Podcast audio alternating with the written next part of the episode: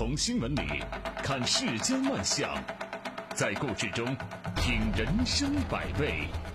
正涵读报，欢迎您收听正涵读报。在我们节目播出的过程当中，欢迎您通过微信与我们保持互动，就我们的节目内容发表您的观点。微信公众号您可以搜索 zhdb 八零零加关注，也欢迎您使用蜻蜓 FM 和喜马拉雅 APP 搜索正涵读报关注我们的节目。好，来说今天的头条。今天要讲的这个应该是一个温暖的故事啊！四川省泸州市古蔺县二郎镇铁索桥村赵永贵等六位老人，当地人称“筑桥六贤”。为了方便村民出行，他们自己捐款，加上募捐，筹集了十几万元修桥。在大桥建设中呢，这六位老人更是义务出工，自带干粮到工地，没有任何报酬。其中，赵永贵退休前先后在军队和铁路上当医生，退休回乡之后呢，一直热心修路，被当地村民称为“修路王”。古蔺县委机关刊物《古蔺通讯》还报道过他的事迹。筑桥六贤如果够不上感动中国，那至少应该排进四川好人。但是这个温暖的故事啊，后来变成了一个令人寒心的故事。这个新的公路桥竣工之后，因为无力支付剩余的工程款，六贤被施工方告上了法院。法院判决他们应该支付尾款二十二万余元，因为无力按期支付。二零一九年五月，应原告李业申请，古蔺县人民法院执行庭向赵永贵等六人发出了执行裁定书，裁定冻结赵永贵在中国邮政储蓄银行里的存款。目前已经被强制执行扣款六万七千五百六十六点八四元。六十一岁的村民甘宗良的儿子给母亲治伤的两千块钱汇款也被执行。六十四岁村民李先辉饲养的三头黄牛被法院查封。同时，法院向赵永贵等六人发出限制消费令、申报财产令。也就是说，这六贤成了法律意义上的六个老赖，也就是说是失信人。这六个老人本来应该颐养天年，为什么要去修桥惹上官司呢？为什么会资金不足就开工呢？据成都商报的记者报道，这个村子本来有一座铁索桥，建于两百多年前，啊，呃，年长日久啊，十三排铁索已经有两排锈损断裂，在二零零六年就被政府部门宣布为危桥，禁止通行。后来呢，当地的煤厂为了运煤修了一座漫水桥，村民呢可以借此桥出行。但是这座漫水桥啊，一年只能通行三个月，其余的时间都被淹没在水下。村民安美娇对记者说：“二零一四年暑假期间，有两个孩子在这个漫水桥上失足落水，安美娇下河施救，但是最后只救起来了一个。”那人们肯定会问：修桥铺路是政府的事儿，当地政府干什么了呢？首先，这个二郎镇镇政府为修桥，据说是捐了款，但是报道中没有提这个数字，也就是说数目不详。第二个就是赵永贵称，他们发起修桥的时候，二郎镇镇政府答应说，只要赵永贵他们筹到三十万，修桥资金不足的部分由镇政府来负责。赵永贵一方的诉讼代理人由此认为，应该追加镇政府为被告，但是。镇政府说，他们当时并没有做出这个承诺，啊，镇政府也没有立项要修这个桥，因此他们不应该成为被告。他们说这个话的时候，我不知道有没有想过，如果政府承担起了公共服务之责，这六位老人还会成为失信人吗？二零零六年，当地政府就宣布那座铁索桥是危桥，并且禁止通行。他们有没有想过应该另建一座桥？从二零零六年起到二零一六年，赵永贵等人发起修桥，整整十年，当地的政府就没有一次考虑过要为铁索桥的村民去修桥吗？修桥的这几年当中，政府又他们过问去了吗？现在经过各方协商，当地政府说正在设法去解决修桥款，除了筹集款项。当地政府是否应该反思一下自己的职责？经过这番诉讼，祝桥六贤，他们内心是什么感受？政府部门是否应该向他们表示歉意？用什么样的切实的措施来抚慰他们受伤的公益心呢？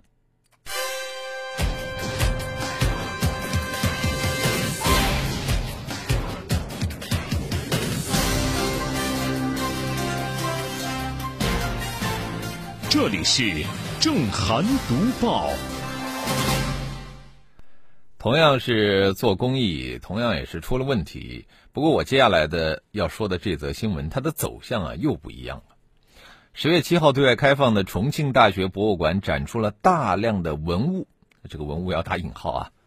呃，就在这两天，一篇公众号文章。叫重庆大学耗资六百七十万建了一座赝品博物馆，引发了轩然大波。这个微信公众号的作者在参观了重庆大学博物馆之后，啊，怀疑这大量文物都是赝品，而且连造假都非常的粗糙，漏洞百出，因此发出了灵灵魂发问：吴应奇教授捐给重庆大学的竟然是几百件赝品呢？呃，有媒体呢就此就专门去采访了文物专家，这文物专家也毫不客气的指出说，重庆大学博物馆绝大多数这个文物都是已经假冒到了荒唐的地步。呵，现在这个涉事的博物馆已经闭馆，重庆市文物局呢也就此事介入了调查。而这个吴应奇教授的女儿回应记者说，说网上发布的文章内容并不属实。我们做好事没有拿学校任何好处，清者自清。我们等待重庆大学的调查结果，以官方调查为准。唐三彩女泳，大到没朋友，还身着现代才有的这个洋蓝长裙。金镶玉的乌龟，把电镀工艺和人造宝石的历史向前推进了两千多年。珍品在国家博物馆，他的孪生兄弟空降重庆博物馆、重庆大学博物馆，还有彩绘永脸已经变形，被业内称之为地摊货。本来是野心勃勃的要创建一流高校博物馆，不料却成了翻车现场啊！被这个收藏爱好者抓了现行，真的是让人错愕。重庆大学博物馆的这个事儿啊，不免让我们联想起了之前。浙江师范大学等校接受赝品捐赠的事儿，就是我们部分高校博物馆对捐赠赠品那是来者不拒，并且是全盘接收，当然最后成了众矢之的。涉事的校方在接收文物的时候有没有经过严格的鉴定呢？这是人们很关心的一个问题。博物馆和其他的产品陈列是完全不一样的，就文物的真伪啊。是生命线，缺乏真实性，那么相应的历史价值、科学价值、艺术价值、文化价值，那就是无源之水吗？赝品在这些高校博物馆登堂入室，一方面暴露出了这些高校博物馆专业能力的缺乏，同时呢，也让他们成为了业内的笑谈。顺便说一句啊，就是记者了解到，重庆大学博物馆现任馆长是吴应奇教授的儿子。原本呢，这几百件所谓的文物是放在自己家里的，儿子当那个馆长不稀奇，那如今既然是捐了，已经成了公共设施了，馆长任命是否遵循了应有的程序？我觉得相关部门在介入调查的时候，也不妨一并的予以审查，因为无论如何，我们不能把高校博物馆办成奶奶庙。这里是正涵读报。这个接受文物捐赠鉴定审核是不是以后要再严格一些啊？呃，不然的话真是太丢脸了。我们继续说的治理高空抛物啊，应该怎么严格呢？三月二十八号，江西南昌，有一男子将停放在四楼半楼梯间的共享单车扔下了楼，砸中了正好路过此处的七十八岁老人。这老人送医抢救无效身亡。近日呢，西湖区人民法院。以过失致人死亡罪判处被告男子有期徒刑三年，缓刑三年。哇！这个消息一出啊，迅速引发了广泛的关注。虽然如何依法判案是这个专业门槛很高的问题，但是我觉得并不妨碍啊我们把这个事情作为观察高空抛物事件的一个窗口。什么灭火器呀、啤酒瓶啊、垃圾啊，甚至还有菜刀啊，这些从空中不定时落下的物品，成了我们公众无法释怀的隐忧。那么新闻中这个案例呢，非常具有代表性。眼看着楼下没人啊，但是扔下去呢，却砸到了人，而且还是要命的伤害。根据法律规定，只要不是累犯，而且积极赔偿，并且取得了受害者家属的谅解，考虑到实施缓刑也不至于再危害社会，所以可以判处缓刑。那么问题是，其他人的恐慌该如何化解？啊，对那些潜在的抛物者来说，这个判决有震慑力吗？依据目前的法律，虽然说没有具体的条文予以约束，但是高空抛物即使没有带来严重的后果，依然是有法律能够进行干预的。呃，治安管理处罚法可以将其认定为扰乱公共场所秩序或者寻衅滋事行为，对肇事者进行罚款或者拘留。不过呢，在现实当中啊，极少有人报案，所以我们相关部门通常不够重视，所以才导致这种高空抛物的事件频发。其实这方面。很多的国家和地区都有相当成熟的经验可供借鉴。你比方说，在美国，高空抛物被视为是危害公共安全，即使没有造成人身危害，也被视为犯罪。在民事赔偿的时候啊，法官对高空抛物的重罚重赔远远超出了公众的想象。就美国法官呢有一个共识，说如果不对高空抛物施加重罚，那就不足以阻止随意高空抛物的行为。呃，我们回到国内，此前啊，济南有一个小区从天而降了三把刀，啊，虽然说也没有造成人身伤害，但是肇事者还是被拘留了。这就说明我们现有的法律完全能够对此进行处罚。那事实上，从十几楼这个高空扔下的物品，它的杀伤力是非常大的，啊，所以说执法层面完全没有必要区别对待。高空抛物能否入刑？适用哪一条法律？如何定性和惩戒？如果说我们总是唯结果论，不告不究，这就让公共安全难以得到有效的保障，无法遏制这个高空抛物的高发态势。呃，酒驾也好，这个抢夺公交车的方向盘也好，如今他们都不再以发生事故为前提啊，也都取得了良好的治理效果。那么，对于屡禁不止的高空抛物，我觉得我们在治理方面是不是也应该借鉴借鉴呢？这里是正涵读报。刚才说的这个高空抛物是个老问题，呃，咸猪手啊也是个老问题。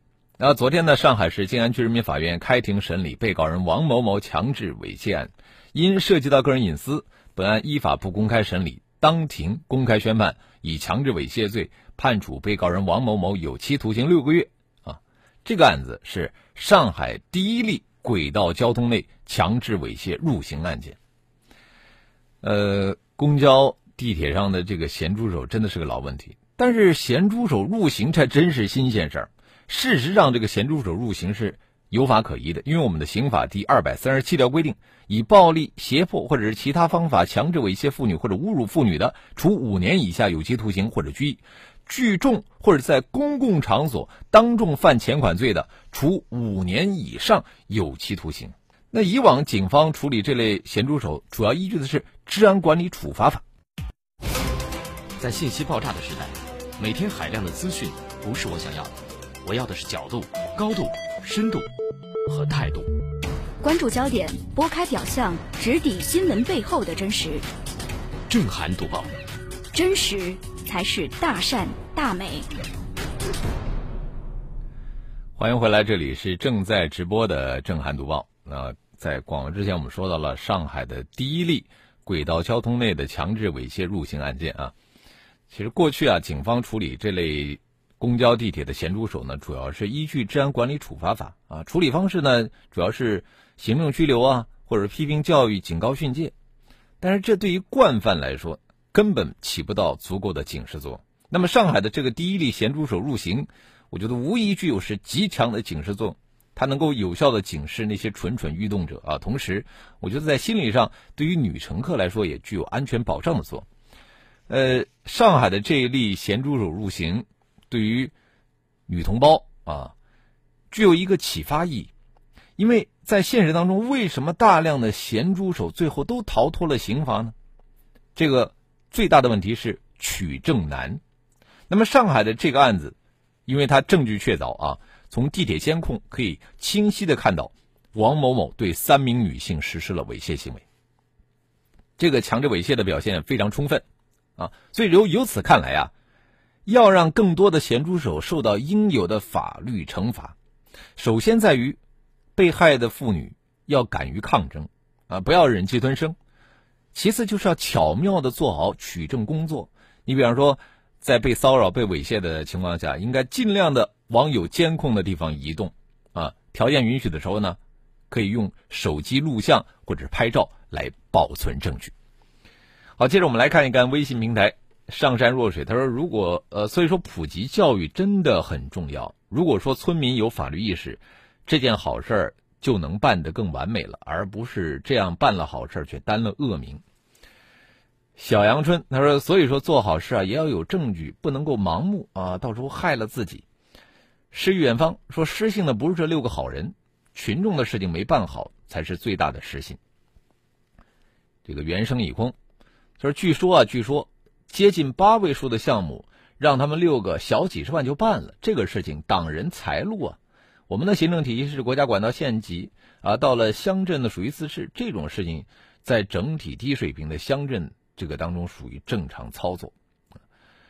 呃，再来看土豆，土豆他说：“难道这些呃藏品是被调包了吗？好像多年前某个博物馆出过这种事情，这是一种猜测啊。”倪小鹏说：“我家有一个马踏飞燕。”我很愿意捐给重庆大学博物馆，不过那也是在地摊买的，还是省省吧啊。呃，丁丁猫说判的太轻了，不小心掉下去砸着人，判个缓刑还可以理解，这是主观故意扔自行车，即使赔偿了也应该严惩啊。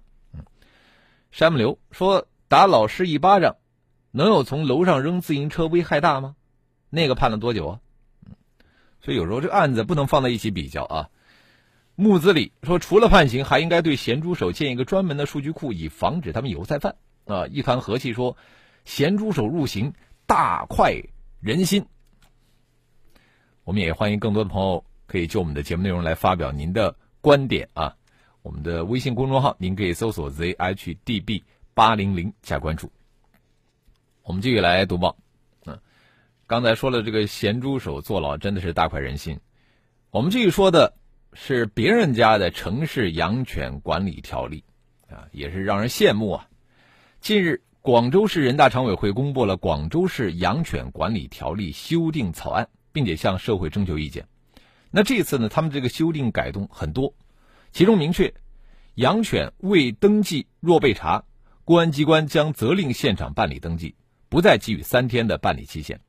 对于不用犬绳致犬只伤人的情况，增加了对养犬人处以一万元罚款的规定。同时，修订草案也对这个养犬人虐待或者是遗弃犬只的行为呢，进行了这个罚款。不仅吊销证件犬牌，而且还要罚款五千块钱。广州市养犬管理条例修订草案制定的非常详细。从各个层面对于城市的养犬行为呢进行了严格的规范，我觉得这里边最值得关注的就是遗弃犬只罚款五千，啊，这个规定啊，我觉得很有效。你看，目前啊，流浪狗成了我们城市的一大公害，这个流浪狗伤人的事件频发，并且呢，最后都有一个无法逾越的障碍，因为你找不到这个犬只的主人，最后就。不能给受害者维护最后的一线公平和正义，那么那些被流浪狗伤害的市民，只能自认倒霉吗？我们怎么来治理这个流浪狗的现象呢？广州市出台的这个遗弃犬只罚款五千，我觉得是一个很好的办法。就发现有人遗弃犬只，就处以五千元的现金处罚，这样啊，能够倒逼不再遗弃犬只。不过，这里边也有一个问题，我们怎么区分它是故意遗弃还是疏漏走失呢？因为我们现在这个城市里的流浪狗有两种情况，一个呢是故意遗弃的把它丢了，还有一种呢就是因为养狗者他疏忽大意，导致这个小狗走失。那么这两种情况导致的流浪狗现象，不管是哪一种原因，都给市民的这个安全啊留下了隐患。所以说。呃，遗弃犬只罚款五千的制度虽然好，我们还需要进一步的去细化标准和手段，要实施精准打击。呃，那么这就需要对市民圈养的犬只进行登记，在登记的时候做到留存图片、留存信息、留存 DNA 啊，以便实现精准查找。还需要做到精准区别丢弃啊、丢弃和走失的这个界限，就不冤枉一个好人，也不放过一个坏人。我们看到过很多这个爱心人士收养流浪狗的报道，和这个形形色色的遗弃犬只的行为相比啊，这样做的确是难能可贵的。问题是，治理城市流浪狗还是需要我们管理手段的狠一点，再狠一点。这里是正涵读报。我们需要严格的法律实施来教育那些不遵章守纪的人啊。那其实呢，动物的有时候也是我们呃教育的一个很好的这个题材内容。呃，校长捡到了两只流浪鸭，养在校园的鱼池，没想到长大的鸭子却吃掉了池塘内的睡莲。近日啊，深圳市新安中学第一实验学校的校长袁卫星向同学们发出公开信求助。如何防止鸭子吃睡莲？这公开信发出之后呢，他一共收到了六十多封学生的回信。如果是吃货们看到这封公开信，想必会回复：防止鸭子吃睡莲，那干脆把鸭子吃掉吧。不行啊，孩子们的回复一般都是把鸭子隔离啊，撒一点食物。或者给睡莲抹上芥末，这样的不伤害鸭子性命的办法，也许呢，孩子们的办法可能不能解决问题，但是却能使他们在思考中学会关爱生命。我觉得教育啊，就应该是这样，由小见大啊，去培养和塑造人格。问题出现之后，校长呢没有像其他人那样，就是急于把这鸭子处理掉，而是抓住机会展开随机的教育。把自己的问题呢留给孩子们。每一个生命啊都值得尊重，培养青少年健全的人生价值观，离不开保护植物和关爱动物。那同样的精神呢，如果说能够加以引导和鼓励，就可以延伸到保护小猫小狗、保护公共的草坪、保护水资源等方方面面。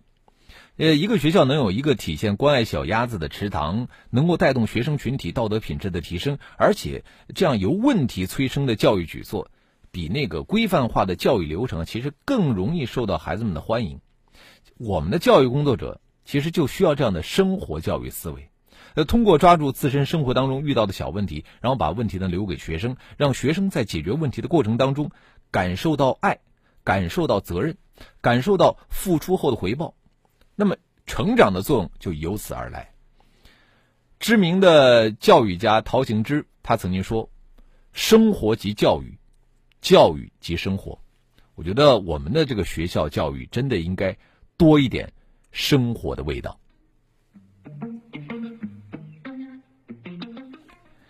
好了，呃，今天的震撼读报我们就说到这里，非常感谢您的收听和参与啊！更多的交流，请您搜索微信公众号 zhdb 八零零加关注，也欢迎您使用蜻蜓 FM 和喜马拉雅 APP 搜索震撼读报，关注我们的节目。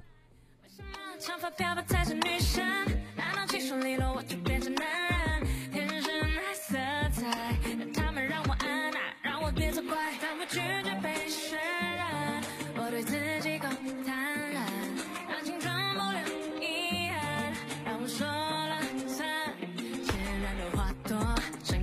让人抵触，让。